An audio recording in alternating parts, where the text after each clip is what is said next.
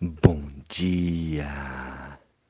Lindo, maravilhoso e abençoado dia na presença de Deus, na presença e no centro da vontade de Deus. Esse é o melhor lugar para estar. Hoje, no dia 182 do projeto Bíblia para Iniciantes, eu coloco essa música da Nívia Soares, cantada junto com a Fernanda Brum no centro da tua vontade. Que eu e você possamos estar no centro da vontade de Deus. E como? Como estar no centro da vontade de Deus? Primeiramente, conhecendo qual é a vontade dele. E para conhecer a vontade dele, é importante conhecer a mente dele. É importante conhecer como Deus pensa. E para conhecer como Deus pensa, é importante ler a palavra. É importante ouvir a voz dele. E é por isso que estamos aqui, no dia 182 desse projeto, que busca exatamente isso: conhecer a mente de Deus, conhecer a palavra de Deus. A Bíblia é a palavra de Deus.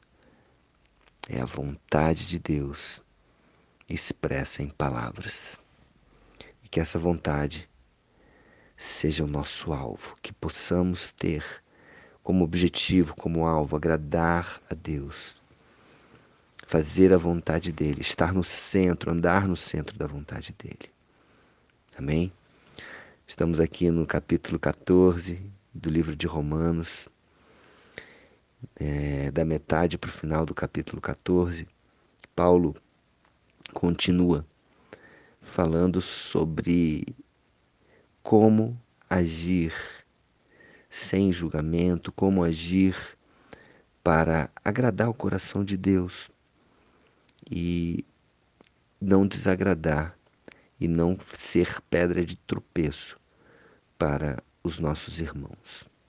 Então, no versículo 13, ele continua falando: Não nos julguemos mais uns aos outros. Pelo contrário, tomai o propósito de não pôr de tropeço ou escândalo ao vosso irmão. Eu sei e estou persuadido no Senhor Jesus de que nenhuma coisa é de si mesma impura, salvo para aquele que assim a considera. Para esse é impura. Se por causa de comida o teu irmão se entristece, já não andas segundo o amor fraternal. Por causa da tua comida, não faças perecer aquele a favor de quem Cristo morreu. Não seja, pois, vituperado o vosso bem, porque o reino de Deus não é comida nem bebida, mas justiça e paz e alegria no Espírito Santo. Aquele que deste modo serve a Cristo é agradável a Deus e aprovado pelos homens. Assim, pois, seguimos as coisas da paz e também as da edificação de uns para com os outros. Não destruas a obra de Deus por causa da comida. Todas as coisas, na verdade, são limpas, mas é mal para o homem o comer com escândalo. É bom não comer carne nem beber vinho nem fazer qualquer outra coisa com que o teu irmão venha a tropeçar, ou se ofender, ou se enfraquecer. A fé que tens, tenha para ti mesmo, perante Deus. Bem-aventurado é aquele que não se condena naquilo que aprova. Mas aquele que tem dúvida é condenado, se comer. Porque o que faz não provém de fé, e tudo o que não provém de fé é pecado. Bom, então vamos lá. É, Paulo, em outra passagem, diz que tudo nos é lícito, mas nem tudo convém. Então, é, de, depois de Cristo, nós temos o Espírito Santo sobre a nossa vida e é Ele que testifica se o que nós estamos fazendo é pecado ou não é pecado. Então é uma lei da liberdade, como já falei aqui. E essa lei da liberdade, ela provém de fé. Se você está na dúvida, o Espírito Santo não traz dúvida. O Espírito Santo é algo que traz uma certeza, que traz uma paz, uma paz que excede todo o entendimento.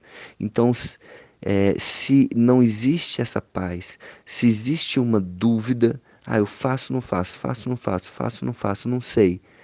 Se você fizer, você está provavelmente, pelo que Paulo está dizendo aqui, em pecado.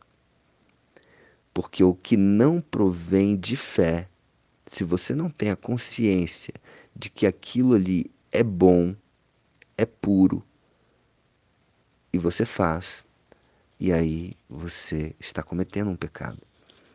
Pecado é se afastar do alvo, da vontade de Deus.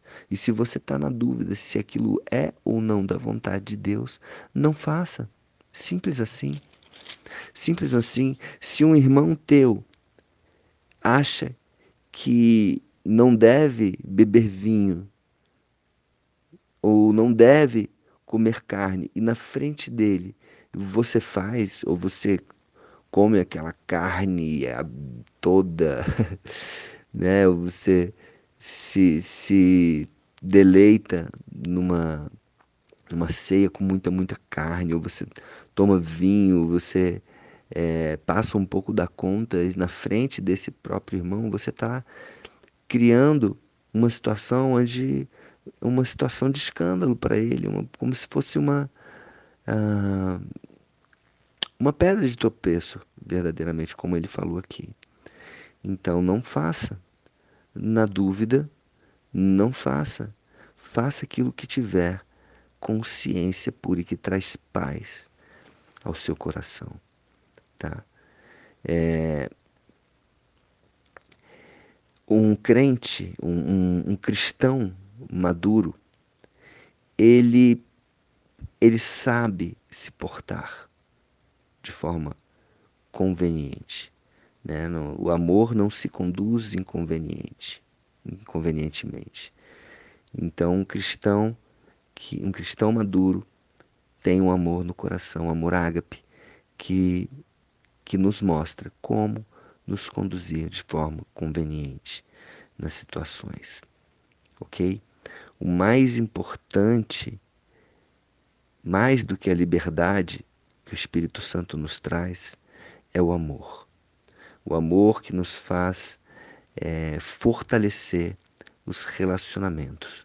Os relacionamentos são mais importantes do que a própria observação da lei. Então, que, que esse amor que nos une seja a força para nos manter no centro da vontade de Deus.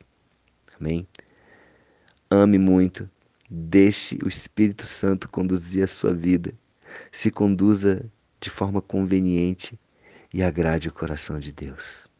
Agrade esse Deus que te ama, que ama você com todas as forças e que se alegra com a sua vida quando você é obediente, quando você está no centro da vontade dele. E isso vai te trazer, vai trazer para você muitos, muitos benefícios. Amém? Um beijo no coração, espero que tenha ajudado e vamos para frente, conhecendo a vontade de Deus para as nossas vidas. Um beijo, um dia maravilhoso e abençoado.